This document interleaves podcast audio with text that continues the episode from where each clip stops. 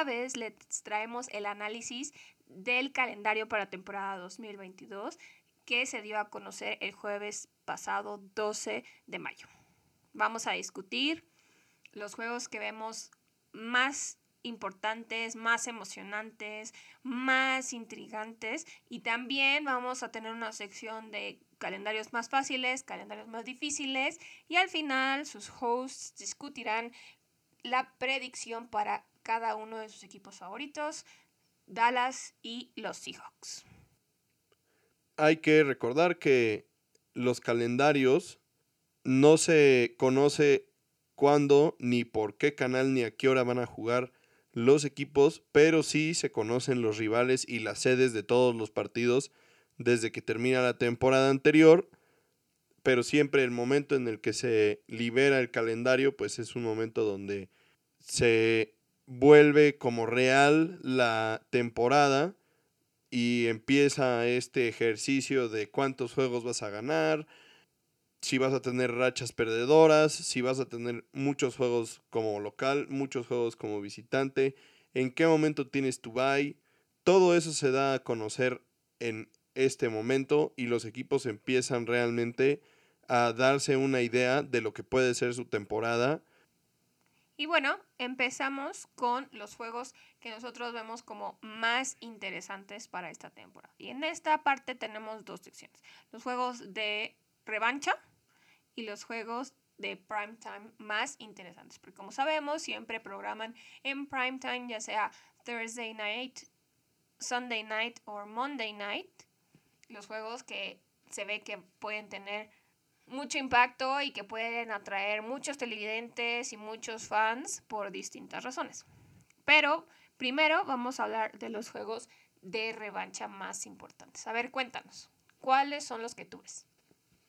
realmente uno de los más, más interesantes es el partido entre los Bills contra los Chiefs, ya que pues es un rematch del juego de campeonato divisional que vivimos la temporada pasada en los playoffs, este juego que tuvo tres cambios de liderazgo en los últimos dos minutos y se fue a tiempo extra y finalmente ganaron los Chiefs de forma muy emocionante y pues, claramente uno de los protagonistas de ese partido fue Tyreek Hill, quien no estará más con los jefes, pues su reciente salida a Miami y entonces va a ser muy interesante ver en este partido en particular cómo van a reaccionar los jefes y por otro lado los Bills que sí son un equipo que se han armado que claramente su roster ha mejorado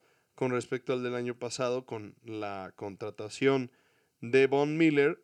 Puede ser que, logren arrebatar la victoria de Arrowhead como ya lo hicieron la temporada pasada, que fueron en temporada regular a Arrowhead, ganaron y después en playoffs cuando contaba no tuvieron la misma suerte. Además, el juego que bien mencionas de la temporada pasada fue ni más ni menos el que dio paso a los cambios de las reglas en overtime que mencionamos en uno de los episodios pasados, ¿no? Porque aquí fue donde empezaron a decir que era injusto que el juego se decidiera por un volado, por suerte más que por capacidad y todo eso, ¿no? Entonces, este sí va a ser un juego complicado para los dos y muy emocionante para nosotros como aficionados. Otro juego bastante interesante va a ser el juego entre los Raiders y los Chargers, que a pesar de que se enfrentan dos veces por temporada, en este caso estamos hablando del partido en Las Vegas, como fue la vez anterior, que era el último partido de la temporada y había tres resultados posibles que podían impactar quienes pasaban a playoffs. Y pues recordemos que si empataban ese partido, los Raiders y los Chargers ambos pasaban a playoffs y dejaban fuera a los Steelers. Y de lo contrario, el ganador y los Steelers pasaban a playoffs. Finalmente, en tiempo extra, fueron los Raiders quienes se llevaron la victoria por muy, muy poquito. Y por decisiones un poco cuestionables del coach de los Chargers. Es correcto que parecía que finalmente iban a optar por hincarse y terminarse el reloj en el tiempo extra y un uso de tiempos fuera bastante dudosos fueron los que llevaron a los Raiders a tomar la decisión de intentar el gol de campo para ganar el partido y finalmente así lo hicieron y los Raiders y los Steelers fueron los que pasaron a playoffs. Veremos si así de relevantes son estos partidos este año porque además recordemos que tanto los Raiders como los Chargers han traído a, jugadores muy interesantes a sus rosters como son Khalil Mack y JC Jackson con los Chargers y por supuesto, cómo olvidar a Davante Adams y a Chandler Jones en los Raiders. Entonces va a ser muy interesante el partido en Las Vegas para recordar ese juego de la temporada pasada entre Raiders y Chargers. Otros juegos divisionales que también van a ser muy interesantes son los dos enfrentamientos que vamos a ver mínimo esta temporada entre los Rams y los 49ers. ¿Por qué? Porque hay que recordar que llegando al juego del campeonato de la NFC, los 49ers de Kyle Shanahan se habían enfrentado a los Rams de Sean McVay 10 veces, de las cuales San Francisco había ganado 7, por lo cual entraban como amplios favoritos, aunque los Rams venían muy enrachados y pues finalmente no sucedió así. Vimos salir hordas de jerseys rojos antes de que se terminara el partido porque los Rams dominaron completamente el juego. Efectivamente, el, dominio de los 49ers en esta serie había sido total. Tenían varios años de no ganarle a Kyle Shanahan y ya se estaba volviendo preocupante. De hecho, el último juego de temporada regular también fue contra los 49 y también perdieron de forma bastante increíble los Rams y se empezaba a dudar de las capacidades que podían tener para tener un buen desempeño en los playoffs, pero finalmente pues nos callaron la boca y demostraron que eran merecedores del título del Super Bowl, así es que será muy interesante volver a ver a estos dos equipos jugar dos veces en la temporada. Hablando de los Rams, también tienen un encuentro muy curioso en Tampa Bay con los Buccaneers que tienen de regreso a Brady. Aquí el dato es que cada vez que Brady ha perdido en playoffs, la siguiente temporada gana un Super. Esto no solo es por Brady, sino también significa que fueron los Rams los que lo privaron de otro Lombardi la temporada pasada. Entonces, entre que tiene la espinita y por eso regresó, y entre que además tiene la espinita en contra de los Rams, va a ser un juego bastante interesante. También en dos ocasiones veremos a los Colts jugar contra los Jaguares. Los Jaguares que pues, claramente vienen de ser el peor equipo de la liga y de volver a ilusionar con sus draft picks. Pero aquí lo interesante es que los Colts el año pasado eran uno de los equipos que mejor jugaban en, un momento de la temporada y se encontraron con los Jaguares y no lograron nada y básicamente fueron ellos los que acabaron con sus esperanzas de llegar a los playoffs y curiosamente los Colts no le han ganado a los Jaguars en Jacksonville desde que Maurice Jones Drew estaba en el equipo. O sea, tiene casi 10 años. Entonces, esto es muy, muy, muy interesante. Si los Colts logran romper esta especie de maldición que tienen en Jacksonville. Y además, va a ser importante porque los Colts esperan tener una temporada relevante. Los siguientes dos juegos tenemos a un jugador en contra de su equipo previo. Primero tenemos a Russell Wilson que visita Seattle en la semana 1. Es un juego de prime time que va a dar mucho de qué hablar. Veremos cómo puede enfrentarse Russell Wilson a una afición que lo apoyó por 10 años y que además es una de las más complicadas de la liga. Y por otro lado también tenemos a Carson Wentz enfrentándose no a su ex equipo, sino a su ex ex equipo, las Águilas de Filadelfia, quienes fueron el equipo que lo vio nacer en la NFL, el equipo que lo seleccionó en el draft y con quien ganó un Super Bowl, aunque él no haya sido el coreback titular en el Super Bowl por la lesión, pero él sí fue partícipe de esa temporada histórica. Y además se estaba enrachando para ser un contendiente al MVP.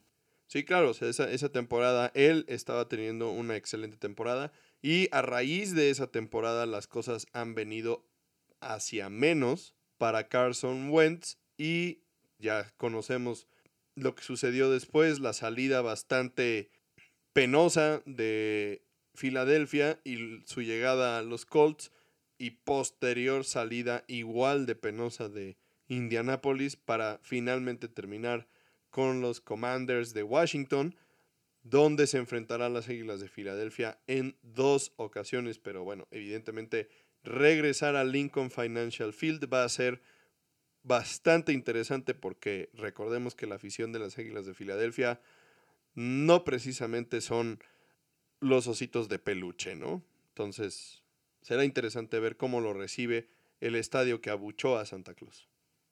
Por otro lado, tenemos los juegos de prime time más emocionantes que vemos en este calendario de mayor emoción a menor emoción. Pero eso no quiere decir que el último sea malo, porque esta vez nos regalaron muchos buenos encuentros. Empezando por el juego de los Bills y los Rams en Los Ángeles en Thursday Night Football.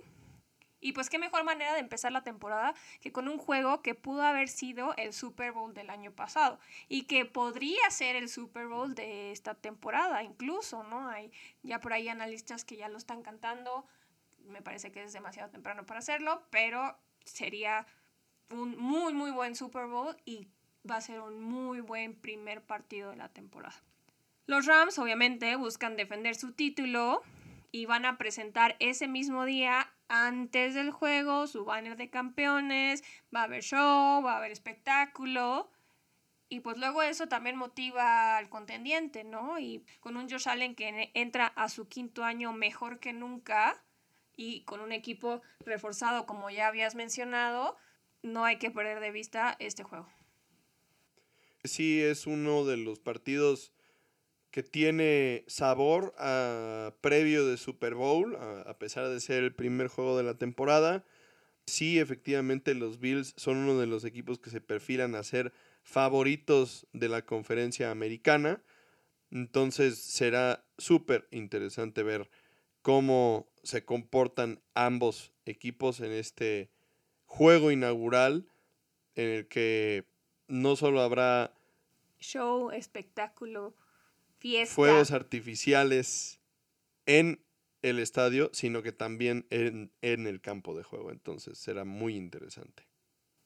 También tenemos un juego entre los Chargers y los Chiefs en Arrowhead, también en Thursday Night Football. Recordemos que la temporada pasada, cuando se encontraron estos dos equipos, cada uno tuvo una victoria. Como bien mencionas, los Chargers fueron a ganar a Arrowhead y luego perdieron en SoFi con, los Chiefs hacia el final de la temporada.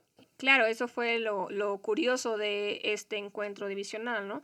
Pero Mahomes contra Herbert es un instant classic, un classic in the making. Vamos a verlos mejorar como jugadores, enfrentándose dos veces al año cada temporada. Y entonces este juego tiene muchísimas expectativas porque el año pasado vimos a Herbert crecer muchísimo de un año para otro y está haciendo un quarterback promesa que puede llevar a los Chargers a donde no han llegado en mucho tiempo.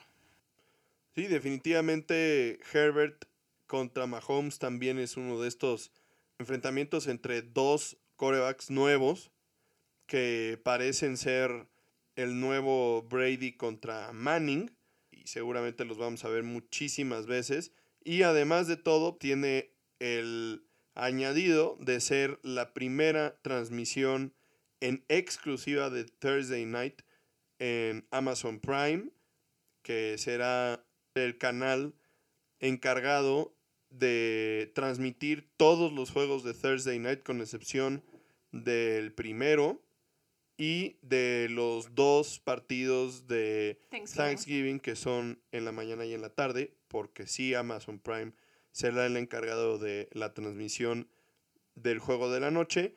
Esto también le agrega un sabor extra al partido porque tendremos nuestra primera de lo que será una transmisión en streaming de un partido de la NFL. No, y además, como ya habías mencionado, aquí los movimientos en la offseason van a ser clave porque los Chargers reforzaron su defensa y los Chiefs van a tener que enfrentarse a, un rival divisional importante sin Tyreek Hill. Entonces, vamos a ver cómo se las arregla Mahomes sin uno de sus targets principales y además contra una defensa que, se pin- que pinta para ser bastante dominante. Sí, para muchos la verdad es que con las bajas que tuvo Kansas City en la off-season, pues parece que los Chargers empiezan a pintar para ser favoritos en la división y obviamente una división que tiene a los Raiders y a los Broncos que también sumaron super estrellas, entonces va a ser súper importante todos estos juegos divisionales en la conferencia oeste de la americana. El siguiente juego, un juego de domingo por la noche, es el juego entre los Packers y los Bills en Buffalo. El dos veces MVP, temporadas consecutivas, contra uno de los Rising Stars. Josh Allen promete muchísimo y puede que esta sea su temporada. Los Packers y los Bills se han enfrentado una sola vez, donde los Packers blanquearon 22-0 a los Bills en la semana 4 del 2018. Este juego era la tercera vez que Allen jugaba como titular en la NFL. Será un juego de Halloween prácticamente This is Halloween. y this is pues Halloween. veremos si se aparecen los fantasmas Halloween, del pasado Halloween, o si Josh Allen logra vestirse de Ghostbuster y eliminar la terrible imagen de lo sucedido en 2018. Que además hay que considerar que Allen es una persona y un jugador completamente diferente al que Aaron Rodgers se enfrentó en aquella ocasión, ¿no? Ha crecido muchísimo y también tiene muchísima promesa, entonces no va a ser el niño contra el que Aaron Rodgers hizo lo que quiso. Y en otro de estos partidos divisionales súper interesantes que nos va a regalar el prime time de la NFL, de nueva cuenta en domingo por la noche, los Bengals visitando a los Ravens. Obviamente los Bengals siendo campeón defensor de la conferencia americana y los Ravens quienes todavía pueden ser uno de los equipos favoritos también para llegar al juego de campeonato de la conferencia americana con Lamar Jackson y la super defensiva que tienen y algunas de las nuevas armas que han obtenido, además de haber reforzado a su defensiva, tienen también por el otro lado a una de las ofensivas más explosivas de la liga en los Bengals con Jamar Chase y T. Higgins, Tyler Boyd y Joe Mixon, acompañando por supuesto a Joe Burrow, que es otra de estas superestrellas que estamos viendo crecer ante nuestros ojos en la liga jugando como coreback. Es verdaderamente impresionante lo que puede suceder en este partido y puede ser muy importante en la temporada para los Bengals todos estos juegos divisionales porque pueden ser la diferencia entre volver a ser protagonista o quedarte fuera completamente de los playoffs, que es 100% posible, pensando que la división tiene a unos Steelers que obviamente no tienen a Roethlisberger y que podrían ser considerados el peor equipo de la división, y de ahí evidentemente vienen los Browns que tienen ahora de Sean Watson, están los Ravens de los que ya hablamos con Lamar Jackson y todos estos jugadores a la ofensiva y a la defensiva también, por supuesto, y los Bengals que pues son los campeones defensores de la americana, entonces una división súper complicada. Además, aquí es clave lo que pase, me parece, con los Ravens y Lamar Jackson esta temporada, porque así como Josh Allen está creciendo y está mejorando y está cada vez más cerca de, llegar al máximo, Lamar Jackson yo creo que tiene ya las temporadas contadas para probar que sí es el jugador que todos pensamos que es y que sabemos que puede ser, pero que no ha logrado llegar hasta el final de la temporada, ¿no? Cada vez se ve más complicado que si no se pone las pilas pueda lograr lo que él quiere, que es ser campeón de Super Bowl, ¿no? Entonces, time is ticking, el reloj está corriendo para Lamar Jackson y este es uno de esos juegos clave donde tiene que mostrar de qué está hecho.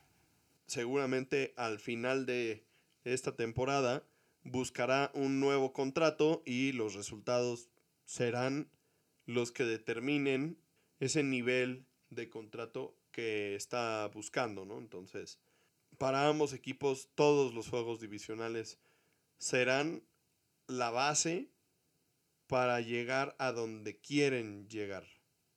Y un juego de lunes por la noche que también estamos impacientes por ver es el juego donde los Rams visitan a los Packers. Es un juego en diciembre en Lambeau Field, que todos sabemos qué significa eso, sobre todo para un equipo que viene del calor de Los Ángeles y sabemos que tanto disfruta Aaron Rodgers jugar en el frío de Green Bay. También ya sabemos que por un lado los Rams son los campeones defensores, pero por otro los Packers han sido los primeros sembrados de su conferencia en playoffs las dos temporadas pasadas, ¿no? Entonces ahí es como enfrentar un titán contra otro, pero tenemos que tener en mente que ambos equipos perdieron piezas claves en esta offseason. En el caso de los Rams, pierden a Von Miller, a Andrew Whitworth, a Robert Woods y a Odell Beckham Jr. Y los Packers pierden a Davante Adams, Marquez Valdez Scantlin y Sadarius Smith. Vamos a ver en este juego enfrentarse a dos futuros Hall of Famers en Aaron Rodgers contra Aaron Donald. También en Año Nuevo, el domingo por la noche, veremos a los Rams visitar a los Chargers, que pues es una visita entre comillas, porque ambos juegan en el mismo estadio y hasta la fecha los Rams han dominado la entrada en este nuevo estadio, aunque pues no, no podemos olvidar, como ya habías comentado, la cantidad de gente de los 49 de San Francisco que atiborraron SoFi Stadium para el partido de final de temporada regular y de los playoffs. Entonces, pues ninguno de los dos equipos es todavía el claro local dueño de la plaza, pero pues sí puede ser que los Rams se vean favorecidos en la afición en el estadio, pero este va a ser un partido muy parejo entre los dos equipos de Los Ángeles. Seguramente un equipo que va a tener de nueva cuenta fuegos artificiales en el campo de juego con dos de las ofensivas más potentes de la liga enfrentándose y también no olvidemos dos defensivas que también tienen talento para ser súper dominantes, entonces va a ser un partido excelente para coronar el año nuevo viendo fútbol americano, que es lo mejor, ¿no? O sea, ¿por qué no tener juegos en Navidad y Año Nuevo de fútbol americano como si le hiciera falta algo a las fiestas de fin de año? También, si Justin Herbert hace bien su trabajo, tiene la oportunidad de cambiar de bando a mucha gente de Los Ángeles, ¿no? Si empieza a despegar cada vez más como se prevé que lo haga, puede lograr cambiar fans de los Rams por los Chargers. En otro de estos partidos que son una revancha hasta cierto punto, tenemos un partido de domingo por la noche los jefes visitando a los Bucaneros en un rematch del Super Bowl 55 que vimos hace dos años en el mismo estadio donde se jugó el Super Bowl un enfrentamiento entre Patrick Mahomes y Tom Brady de nueva cuenta. Esta historia de el GOAT contra el que podría ser su sucesor en la lista sería la sexta y muy probablemente la última vez que se enfrenten Brady y Mahomes.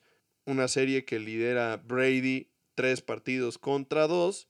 Y bueno, no podemos discutir sobre la calidad que tiene Patrick Mahomes y por supuesto tampoco podemos hacer los ojos a un lado cuando se trata de Tom Brady. Lo curioso aquí es que es un juego que es muy temprano en la temporada, es la semana 4. Entonces, los Chiefs pueden apenas estar agarrando vuelo, agarrando impulso, acostumbrándose a su nuevo lineup a jugar sin jugadores clave. Entonces, puede que esto les afecte sumado a que van a visitar, ¿no? Entonces, hay que tener mucho en cuenta ese, esos factores.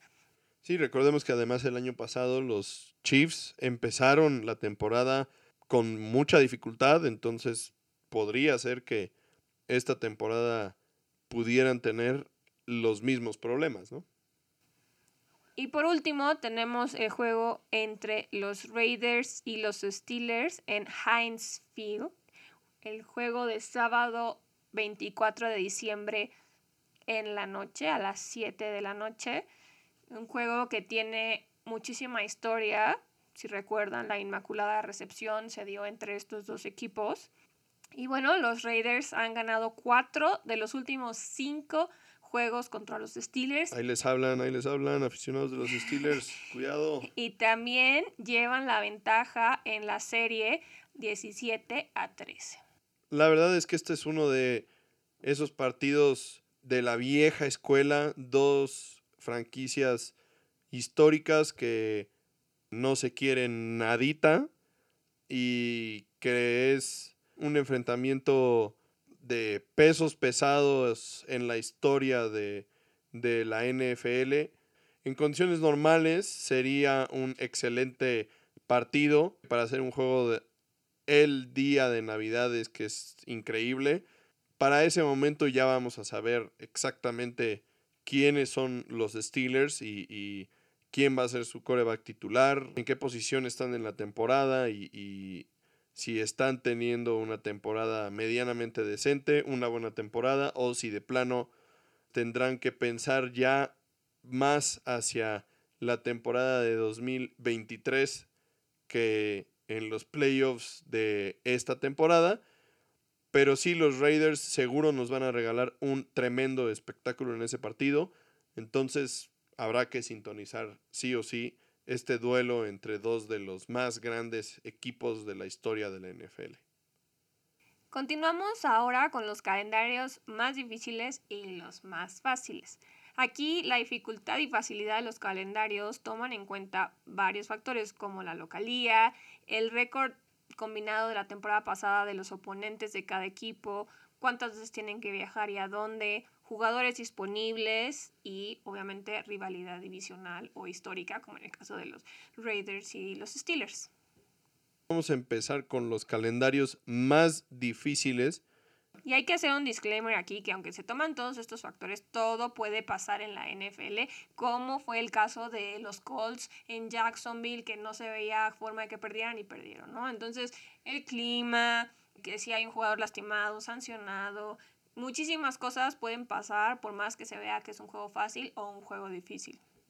Igualmente, la división en la que juegan estos equipos es muy importante para determinar la dificultad del calendario. Igual, pues los equipos que fueron campeones divisionales usualmente tienen calendarios más difíciles porque se enfrentan a los primeros lugares del resto de la, de la conferencia. Entonces suele ser más complicado. Pero bueno, iniciamos con los Steelers, quienes tienen uno de los calendarios más complicados. Acá, obviamente, como ya lo mencionamos, el hecho de jugar en la división americana norte, donde están los Ravens, donde están los Bengals, donde está Cleveland, no les ayuda mucho y además de todo, también tienen juegos contra los Raiders, que ya platicamos. Y pues obviamente no tienen aún definido quién será su quarterback titular. Entonces, eso influye muchísimo. Cinco de sus primeros ocho partidos son como visitantes, entonces pues eso también influye de forma negativa. Después de su bye en la semana 9, la segunda mitad de su temporada se complica aún más porque viajan cuatro de sus últimos siete juegos y cierran contra Raiders, Ravens y Cleveland. Sí se ve difícil, no imposible. El factor aquí clave también es que todavía no saben quién será su coreback titular, si Pickett o no Pickett. Si es Pickett es un coreback novato, sus otros corebacks que están ahí en la contienda. Sí, Mason Rudolph y Tampoco es que sean brillantísimos, entonces pues también hay que esperar a ver quién se queda con el puesto, porque eso también puede afectar la dificultad de su calendario. También tenemos en esto a los Cardenales de Arizona, que son un equipo que está en la división oeste de la Nacional donde están los Rams, donde están los 49ers y ellos, quienes son equipos bastante fuertes y también tienen algunos factores interesantes que complican su calendario. Comienzan la temporada contra dos rivales del oeste de la americana y después regresan a casa a enfrentar a los Rams, que entonces son tres partidos muy complicados para iniciar la temporada. Después alternan juegos de local y de visitante hasta la semana 11 y tres de los últimos cuatro partidos son como visitante contra Denver, contra San Francisco y contra Tampa. Obviamente estos tres rivales pueden ser extremadamente complicados, además de que recordemos que la segunda mitad de la temporada a los Cardenales no les sienta muy bien. Entonces, esto puede ser también un factor a considerar en su calendario. Por otro lado, tenemos también a los Jets, quienes sí se armaron muy bien en el draft y en la off-season, pero la primera mitad de su calendario incluye las primeras cuatro semanas contra toda la AFC Norte, seguido de juegos contra Miami, Green Bay, Denver, New England y Buffalo muy interesante esto de que en las primeras cuatro semanas los Jets juegan contra los cuatro equipos de la conferencia americana norte. Esto yo no recuerdo que se dé muy seguido, pero tenemos también otro caso de otro equipo que también juega las primeras cuatro semanas contra los cuatro equipos de otra división. Ya lo veremos más adelante. Los siguientes dos casos son bastante lógicos, los Rams y los Chiefs, dos equipos que ganaron sus divisiones, que van a jugar contra los primeros lugares de el resto de las divisiones de su conferencia y pues además de todo siendo dos divisiones bastante peleadas, sumado todo, evidentemente se complican los calendarios. Por el lado de los Rams, abren con los Bills, como ya he sabido, y de la semana 3 a la 5 juegan contra los Cardenales, juegan contra los 49ers y contra los Cowboys. Entonces son juegos difíciles. Siendo el campeón del Super Bowl, todos los partidos son difíciles porque tienes la diana en la espalda y todo mundo está buscando atinarle. Entonces, claramente que es difícil tener un buen calendario. El bye es en la semana 7 para los, para los Rams, justo a la mitad de la temporada. Y por otro lado, en la segunda mitad de la temporada tienen juegos contra los Bucaneros, los Cardenales, claramente, juegan dos veces, los 49ers, los Chiefs, los Raiders, los Packers, los Broncos y los Chargers. Todos estos juegos súper complicados y tres de sus últimos cuatro son juegos de visitante, aunque pues claramente uno de ellos es contra los Chargers que no tienen que viajar. Por otro lado, los Chiefs pues tienen la particularidad de que los últimos seis partidos consecutivos son como visitantes. Esto también me parece que es salvajada. Un acto de gandallismo por parte de la liga, porque tener seis viajes consecutivos es una desventaja real, entonces eso no está fácil. Por otro lado tenemos a los Raiders, quienes sus primeros cinco juegos se alternan de local y visitante, entonces pues eso está mucho más amigable y amistoso que lo que mencionas de los Chiefs, pero sí tienen oponentes bastante fuertes en los Chargers, Cards, Titans, Broncos y Chiefs. Por lo menos cuatro de los seis últimos juegos son en casa, entonces eso les puede ayudar un poco, pero se enfrentan a los Rams, a los Pats, a los Steelers, a los 49ers y a los Chiefs. Para terminar de cerrar con la conferencia americana y la división oeste, ya hablamos de los Chiefs, ya hablamos de los Raiders y ahora los Chargers y los Broncos también se encuentran en la lista de los equipos con los calendarios más complicados. Obviamente los Broncos abren temporada con los Seahawks en Seattle en lunes por la noche que este es un juego que va a tener muchísima emoción, tanto para Russell Wilson con los Broncos como para los Seahawks, que van a estar como locales por primera vez en 10 años sin Russell Wilson y sin Bobby Wagner y buscarán tener un buen partido contra su ex quarterback para demostrar que no lo extrañan tanto como podrían extrañarlo.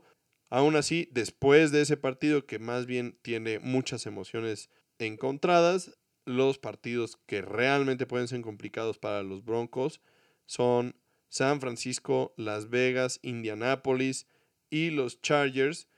Y obviamente estar en la división oeste de la americana lo hace complicado. Mismo caso para los Chargers, quienes además de tener los juegos de división visitan en cuatro de los últimos siete partidos, que siguen sin ser seis visitas consecutivas como las de los Chiefs, incluyendo una visita a los Colts, que pues son una incógnita, y lo que ya habíamos comentado del partido contra los Rams. Por otro lado, también tenemos a los Browns con uno de los calendarios más complicados.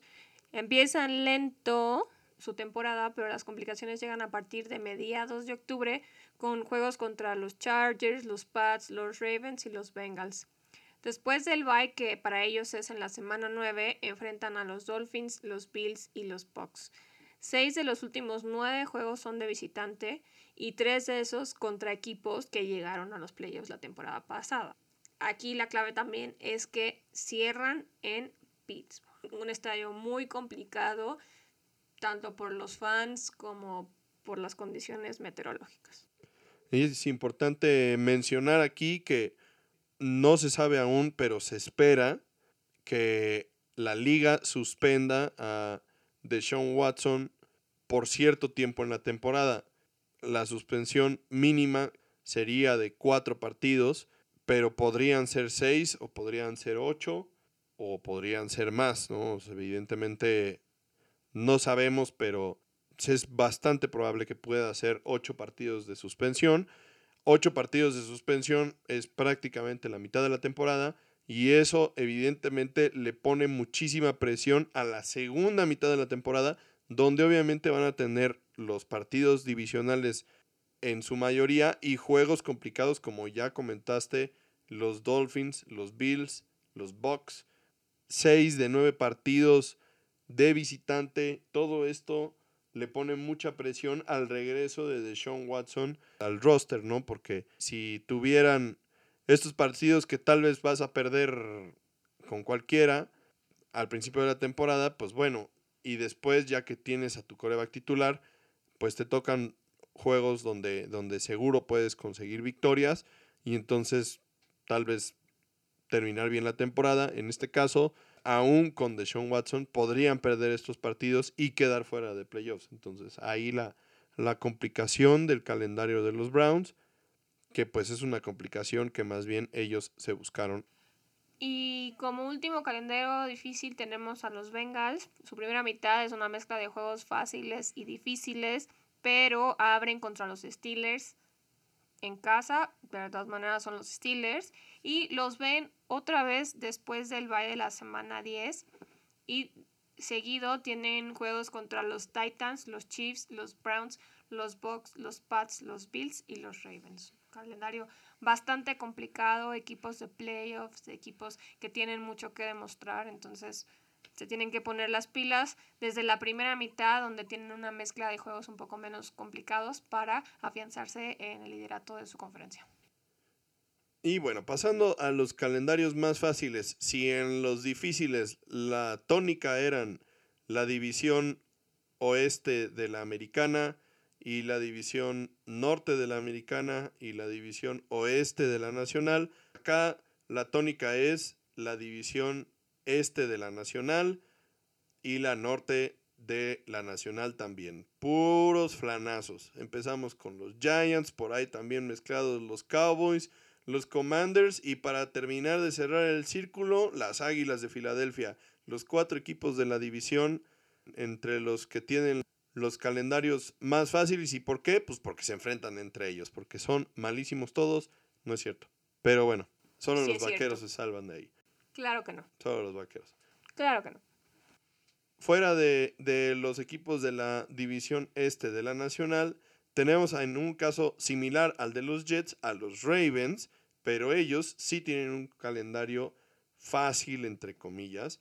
Juegan primero contra toda la conferencia este de la americana en sus primeras cuatro semanas. Eso obviamente incluye a los Pats y a los Bills, pero también incluye a los Delfines y a los Jets. Entonces, por ahí parece que los que hacen este rating lo balancean. Después tienen juegos contra sus rivales divisionales, que insistimos no son flanes. Tienen a Tampa Bay y a los Santos, que pues podrían ser un equipo complicado. Tienen el bye en la semana 10, eso puede ser benéfico. Y tienen menos juegos de prime time que la temporada pasada y podrían cerrar fuerte. Entonces, análisis del calendario de los Ravens, que se ve un poco más asequible. Por otro lado, tenemos a tus Cowboys de toda la vida, quienes tienen cinco prime times más Thanksgiving, como todos los años, pero la parte más difícil de su calendario son la semana 1 y la semana 2, donde se enfrentan a Tampa Bay y a los Bengals. Aquí también lo curioso es que McCarthy regresa a Green Bay después del bye de la semana 10 juego que probablemente pierdan, pero que tienen todo para terminar la temporada con un récord ganador aún con esta derrota. Igual para los Seahawks se ve como un calendario interesante. Evidentemente ellos están en una división complicada y las cosas no han sido fáciles para el equipo desde que dejaron ir a Russell Wilson como ya habíamos platicado, se enfrentan a los Broncos en la semana 1 en Seattle y después también en un golpe de suerte se enfrentan a Tampa Bay en Alemania en lugar de visitarlos en Raymond James. Tienen el bye después del juego internacional, que es lo normal, y juegan cuatro de sus últimos cinco juegos finales en casa. Entonces, si logran que la afición, el doceavo hombre aparezca y los empuje hacia un buen cierre de temporada, puede ser interesante lo que hagan los Seahawks. Aquí un pequeño paréntesis, mencionas que los Seahawks tienen su bye después de su juego internacional, como es obvio, pero en este caso, en este año no es así. Ellos son uno de los tres únicos equipos que tienen bye después de sus juegos internacionales. Aun cuando esta temporada tenemos más juegos internacionales. Entonces ahí también hay complicaciones para los otros equipos que no son alguno de estos tres. Bueno, puede ser que San Francisco y Arizona no tengan bye después del juego aquí en la Ciudad de México, pero realmente no es un viaje tan largo, en especial para Arizona, y tampoco hay cambios tan radicales en los usos horarios en venir a la Ciudad de México que en ir a Londres o a Alemania. Pero esos son dos de los siete equipos restantes. Entonces, Sí, sí, sí, cinco van a sufrir de jet lag y de cambio de horario y de altura y de todo lo demás, ¿no? Entonces, por ese lado también cuenta en la facilidad del calendario de los Seahawks como factor. Otro de los equipos que tienen un calendario sencillo, entre comillas, son los Leones de Detroit. Caso curioso, son el único equipo de los 32 que conforman la NFL que no tiene juegos de prime time.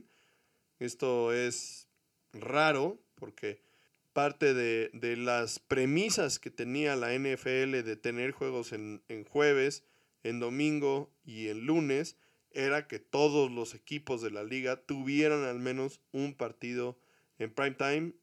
Y pues creo que este es el primer año en muchos, muchos, muchos años donde esto no es así. Aquí los Leones realmente sí son los apestados. Tres de sus primeros cuatro juegos son en casa contra oponentes bastante fáciles de la conferencia nacional, los Águilas, los Commanders, los Vikingos y los Seahawks. Obviamente ahí los Vikingos son un rival divisional que puede complicarse, pero pues sí podrían conseguir buenos resultados de esos cuatro partidos. Y luego sus juegos más difíciles son contra los Bills en casa para Thanksgiving, seguramente perderán, y visitan a los Packers en la semana 18, cuando pues ya puede ser que las cosas para los Packers en particular estén resueltas y los Packers decidan descansar jugadores que imagínense hasta qué grado llegan estos modelos de predicción que pueden asumir que los Packers tengan resueltas las cosas para la semana 18 y descansen a sus jugadores y por lo tanto eso sea un juego fácil para los Leones, ¿no? Es un nivel ya muy avanzado. Tenemos también a los 49ers, porque puede que su calendario se vea complicado considerando que juegan contra rivales de la NFC y de la A- AFC, los dos oeste, pero la parte más difícil viene después de su bye en la semana 9. Después del 30 de octubre no juegan de visita hasta el 15 de diciembre donde van a Seattle. Reciben a los Chargers, juegan contra los Cardenales en México y reciben a los Saints, Dolphins y Bucks. En las primeras ocho semanas juegan contra Russell Wilson, Patrick Mahomes y los Rams obviamente dos veces, ¿no? Entonces esos pueden ser juegos complicados, pero en realidad se ve que todo puede ir viento en, viento en popa si se concentran. Tenemos también a los vikingos de Minnesota, que pues digo, tienen obviamente juegos contra los Packers, que son su rival a muerte, pero uno de ellos es contra los mismos Packers en casa la primera semana. Entonces eso ayuda a que te quites de encima una visita muy fría y solo juegan de visita una vez en sus primeros cinco partidos. Es contra las Águilas de Filadelfia, que igual puede ser un juego que puedan ganar. Y también juegan en casa de la semana 11 a la 16. Entonces son cinco partidos que pueden dominar en casa. Obviamente aquí pues el, el desempeño de Kirk Cousins va a ser muy importante para los resultados que tengan los vikingos de Minnesota porque digo tienen juegos contra equipos como los vaqueros que puede ser un rival muy complicado o puede ser también un buen juego un equipo que, que puedes ganarle si tú estás jugando bien. Y el último calendario que consideramos nosotros que es fácil es el de las Panteras, porque cuatro de sus primeros cinco juegos son en casa y el de visita es contra los Giants. Entonces, ese, si lo juegan bien, podría ser de trámite. Uno de esos es contra los Cards, pero sin DeAndre Hopkins, porque recordemos que va a estar suspendido las primeras cuatro semanas de la temporada, entonces ahí también podrían sacarle provecho a esa deficiencia de los cards y colarse por ahí consiguiendo una victoria. Y bueno, ahora pasaremos a las predicciones de nuestros dos equipos amados. Y bueno, empezaré yo con lo que yo creo será la temporada de los Vaqueros. Esta es una predicción obviamente bastante pronta. Todavía falta ver qué es lo que sucede en el training camp y posibles lesiones que pues nunca están completamente fuera del script. Pero aquí va la primera predicción que van a escuchar sobre el calendario de los Vaqueros y suena así. Primeros dos partidos contra Tampa y contra los Bengals van a perder. Después ganarán los siguientes dos contra Gigantes y Washington, poniéndose 2-2. Después visitan a Los Ángeles Rams y a Filadelfia, perderán los dos, poniéndose 2-4. Luego recibirán a los Leones y a los Bears, que ganarán también esos dos partidos consecutivos y entonces llegarán a su bye en la semana 9 con récord de 4 y 4.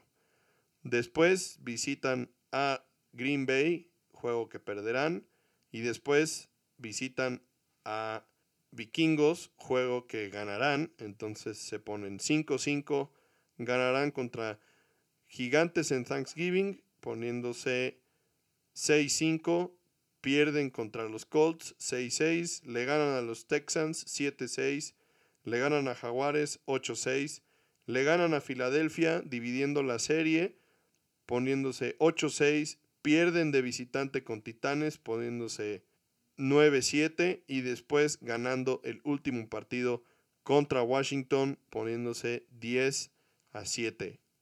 Y pues así, así, parecería que pudiera ser suficiente para ganar la división. Pero sí se tendría que ver el calendario de las Águilas de Filadelfia y ver si las cosas se alinean. Recordemos que los fans de los vaqueros se conocen por ser siempre bastante optimistas al principio de la temporada y entonces puede que lleguen a proyectar un resultado mejor para los vaqueros del que podríamos esperar los demás, pero bueno, esa es la predicción de su host Jaycee. Por otro lado, mi predicción de los Seahawks es un poco más realista porque yo proyecto que tengan una temporada perdedora, lo cual no sería sorprendente si consideramos que perdieron a su jugador ancla por más de 10 años y a otras piezas clave y que pues su defensiva no está en sus mejores momentos, ¿no? Entonces yo los proyecto que terminan la temporada 8-9. Los juegos que podrían ganar serían contra los Falcons en casa, en Detroit contra los Leones, si se esfuerzan, podrían ganarle a los Cards en casa, a los Giants, a los Raiders, a los Panthers. También hacen un esfuerzo y ganan contra los 49ers y los Jets. Por otro lado, en mi predicción pierden prácticamente todos los juegos de visita, menos el de los Leones. Entonces perderían contra los Broncos en el season opener para ellos, porque Russell Wilson es un super coreback que podría hacer pedazos a la defensiva de los Seahawks. Y perderían los juegos de visita contra los 49ers, los Saints, los Chargers, los Cards, Tampa Bay, los Rams y los Chiefs. Y también como local contra los Rams. Se ve bastante difícil que puedan hacer algo contra el campeón defensor. Sí, aquí la verdad es que hay algunos partidos que son complicados también como local el juego contra los Raiders y el juego contra los 49ers, pues la verdad es que sí son partidos. Va a ser muy importante, por ejemplo, ver en qué momento de la temporada agarran a, los Cardenales como locales, porque recordemos que no va a estar DeAndre Hopkins en el equipo durante la primera mitad de la temporada, entonces podría jugar a favor esa parte. Entonces, para los Seahawks va a ser extremadamente importante quién será su coreback y el desempeño de los jugadores complementarios para quitarle presión, porque esa va a ser la fórmula del éxito para esta temporada. Y bueno, con eso terminamos un episodio que me parece fue bastante interesante y que nos genera muchísima expectativa y emoción porque pues ya cada vez estamos más cerca de poder ver todos estos juegos que discutimos y poder ver qué tan acertados fueron las proyecciones y esos modelos que incluyen diferentes variables y cómo se comparan con la realidad y con factores que pues no se pueden medir ni se pueden controlar. Entonces esperamos que les haya gustado tanto como a nosotros grabarlo. Ya saben que esto es para ustedes. Lo disfrutamos siempre muchísimo y espero que ustedes también lo disfruten al escucharlo. Recuerden compartir con todos sus conocidos y de nuevo les agradecemos a todos los fans que nos escuchan de otros países fuera de, de México, de donde les mandamos muchísimos saludos y pues aquí nos veremos pronto vienen ya cosas más emocionantes dentro de la NFL. Empiezan ya los minicamps, todos los equipos ya tuvieron a sus novatos en las instalaciones y poco a poco empezarán a subir de ritmo, a tener más constancia, con menos tiempo entre cada una de las prácticas que pueden ir teniendo hasta que se reporte todo el equipo. Seguramente para la segunda mitad de junio ya estarían cerca de iniciarse los training camps y la pretemporada para esta temporada de 2022 y todas las noticias y todo lo que vaya sucediendo se los iremos trayendo en episodios siguientes. Como bien dice Daniela, compartan, esperemos que cada vez haya más gente que comparta con nosotros la pasión por el fútbol americano. Nos vemos pronto. Hasta la próxima.